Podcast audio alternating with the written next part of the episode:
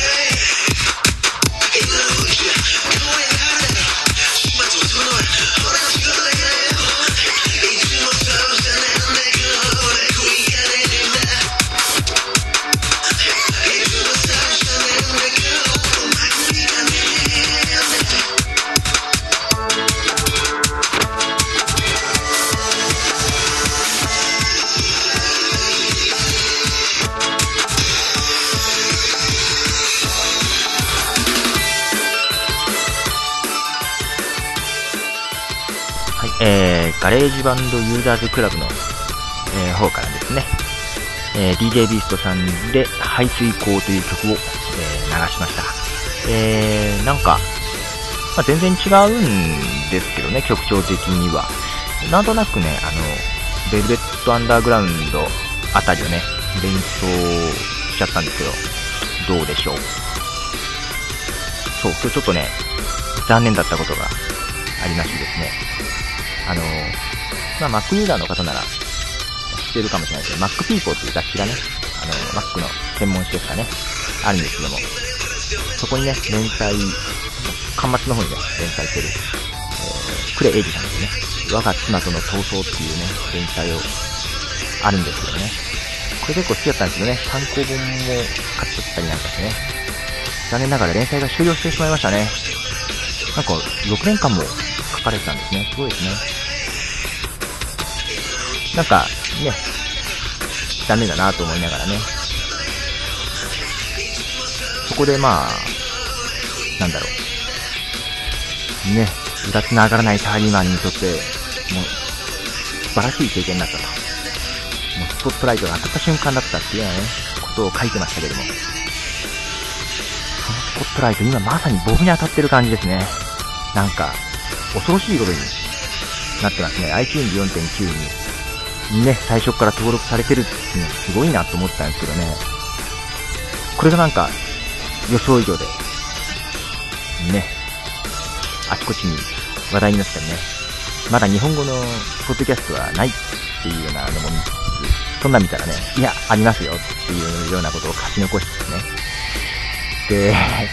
あのー、そのポッドキャストのページのね、右側に、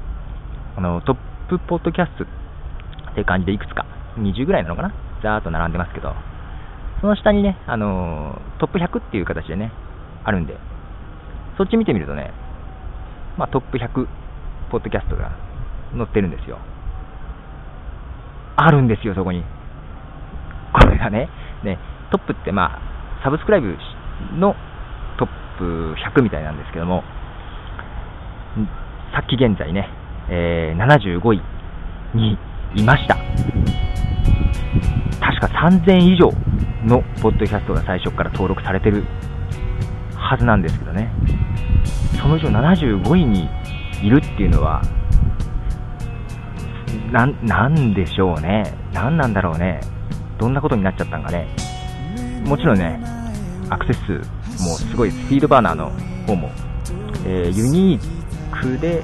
えー、700いくつ、741だったかな。えー、延べで言うとね、もっとすごいです。はい。2000超えてたかな。えー、もうわけわからん状態ですね。まさにスポットライト当たってる状態ですね。もうこのまま終わった方がいいんじゃないかっていうぐらいな気がしますけど。ねえ、もう、こんなね、なんだろう。ほんと、ベンチに座って喋ってるんですけどね。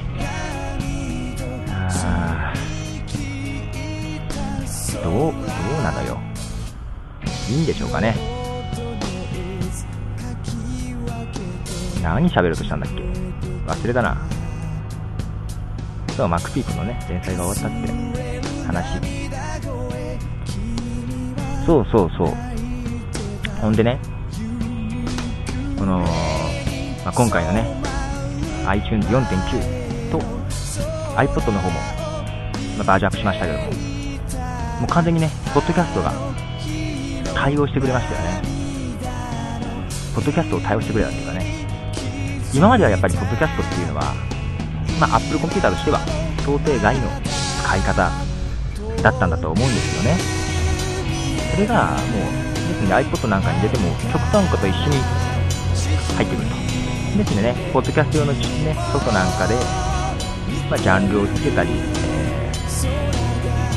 プレイリストを作ってその中に入れたりっていうね、工夫で、ポッドキャストがわかるようにっていうのをしてたんですけどもね、そういうのが必要なくなって、もうオーディオブックみたいな感じで、ポッドキャストっていう独立したね、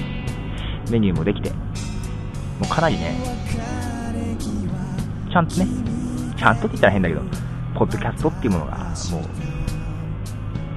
このメーカーの側からも認められて入ってきた。でね、アップルもかなり力入れてる感じはしますよね。iTunes ミュージックスター、iTunes ミュージックスターの作りとか見るとね、確かにね、アップルとしてはこの部分に力入れて損はないはずなんですよね。で、今でいくと絶対にも iTunes プラス iPod っていうのが一番ベストな組み合わせですし、で、配信する側としてもね、アップルの GarageBand なんかね、まさにうってつけのソフトだと思うんですよね。ですね、アップルにとっては確かにこれは力を入れるとこだろうなっていうのはね、感じますんで、この動きは、ね、いいね。いいなと。いや、 GarageBand 欲しいなっていう感じなんですけどね。そうそう。でも、このポッドキャストっていう、ね、メニューが一つできて、ですので、音楽ファイル。じゃなくて、これはポッドキャストファイルだよ。って言ってね、いろいろと便利な、iPod でね、いろいろと便利な、あの、感じになってるんですよ。で、まあ、例えばね、途中で一時停止して、えー、違う曲とか聴いて、もう一回それ聴くときに、その途中で前終わったところから、始まるとかね、そういうね、細かいところがね、オーディオブックなんかもそうですけどね、それみたいな感じになってますし、あと、一番いいなと思ったのはノートリーダーみたいに、前はね、ノートリーダーの形はメモに入れなきゃいけなかったんですけども、そのポッドキャストの概要がね、テキストとしてついてくると、そのファイル一つにね、あの真ん中のボタンを押していくとね、出てくるんですけど、これはね、すごく、あのいいっすよ。いいと思います。っていうのはね、あのまあ、僕なんかはあの曲を流してるじゃないですか。まあ、直接許可もらったものとかね、クリエイティブコモンズであのライセンス提供している曲を流してますけども、でまあ、クリエイティブコモンズなんかね、ライセンス提供しているのは、あのまあ、作者、作曲者とかね、曲名とかは、まあ、出さなきゃいけない。っていう条件がね、ついてるんですけども、あのまあ、ポッドキャストを配信しているウェブサイトの方にね、あの書いてリンクを貼るっていうだけじゃね、あの、ダメだろうなと。それは、それだけじゃダメだろうなと、個人的には思うんですよ。っていうのは、ポッドキャストチューナーとかね、ポッドキャスト用のソフトなんかにね、あの、登録して購読してると、ウェブサイトに行かなくても、その MP3 ファイルだけはどんどんダウンロードしてくるわけじゃないですか。するとそこにあの作者名とかの情報が載ってないとダメだろうなと思ってですね、前々からあの MP3 タグのですね、コメント欄にですね、書いてるんですね、全部、あの流した曲の曲名と作者名はですね、をずっとね、書くようにはしてたんですけども、実際それもね、iTunes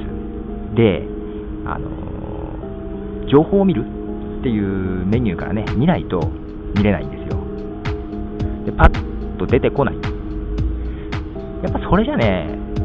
まあ、確かに乗ってるっていうのは乗ってるんですけど、なんか弱いな。で特にね、iPod 充電中に自動的に iPod に転送されて、もう基本的に外で聞くっていう人にとってはね、見れない部分なんですよ。iTunes じゃなきゃ見れないん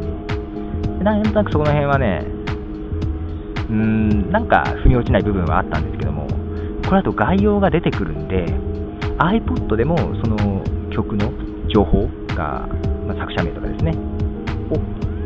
要は概要部分に書いておけば見せることができると。これはね、あのいいと思います。とってもいいと思います。もう、ね、クリエイティブコモンズは大抵アトリビューションっていうね、あの作者名とかを表示してくださいっていうライセンス条件がついてるんでね、これは、ね、こうやっても見やすい形で提示できるべきだろうなと思いますんでね。で、まあね、この録音の時にね、曲紹介とかで話せればいいんですけど、曲名の読み方とかね、あのー、わかんない時あるんで、アーティスト名とかがどうやって読むかね。そういう時もあるんで、やっぱり助かりますね。まあ、もちろんね、これは iPod だけなんで、iPod シャッフルとかで聞くと、それは見れないんでね、あのー、やっぱり iTunes で見なきゃわかんないと思いますけど、ですね、まあ一応ね、あの MP3 タグの方と概要の部分と両方に書いて配信しようかなと思ってますけどね。これは嬉しいあの仕様の変更ですね。あとなんか、そうそう、MP3 じゃなくて AAC ファイルで配信してる番組とかね、結構あるんで、うん、アップルとしては狙いはあるんでしょうね、そっちを普及させたいっていうね。えー、しかし75位ですか。ね皆さんありがとうございます。でね、なんか、なんだろう、聞いてくれてるリスナーの数はガッと増えてるわけですけども、それよりも嬉しかったのはですね、なんか、これを、この機会にですね、あの、聞いてみましたとかですね、あの実はその前から聞いてましたっていうコメントをね、どっかで見たりとかね、して、あの聞いてもらってる人のねな、なんか、顔が見えるって言ったらおかしいですけど、聞いてもらってる人が今までよりも想像しやすくなったのが、個人的にね、すごく良かったですね。なんか喋りやすいですもんね。そう、そう。なんか喋りやすいですよ。まあ、今だと、まあ、こんな人が聞いてるのかなね、あの自分の知り合いの誰々が聞いてるのかなぐらいのね、ものだったんですけど、実際にあちこち聞いてる人なんかをね、聞いてくれた方なんかのね、まあ、コメントなんか見たりしてね、うん、なんか、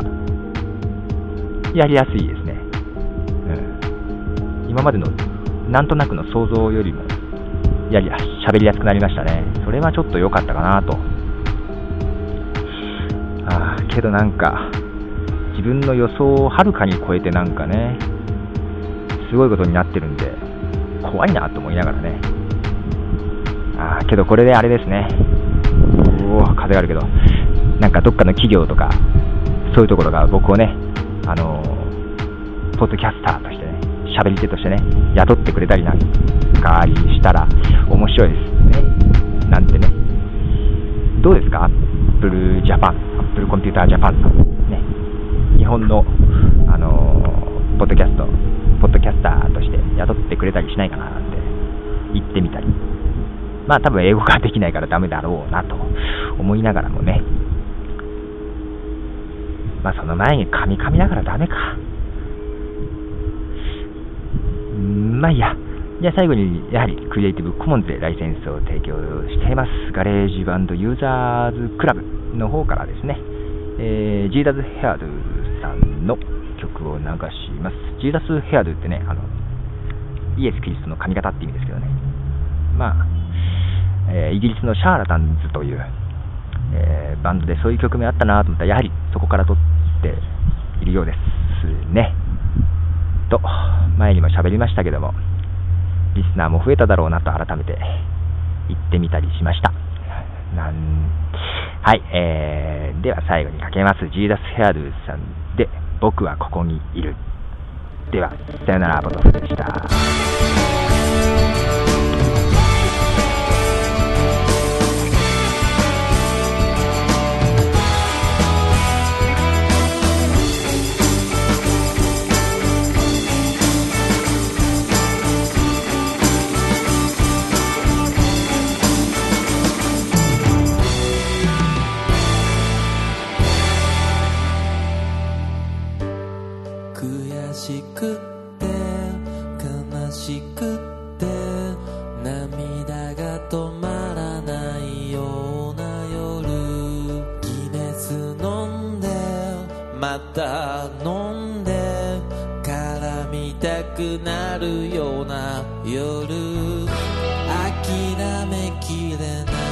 open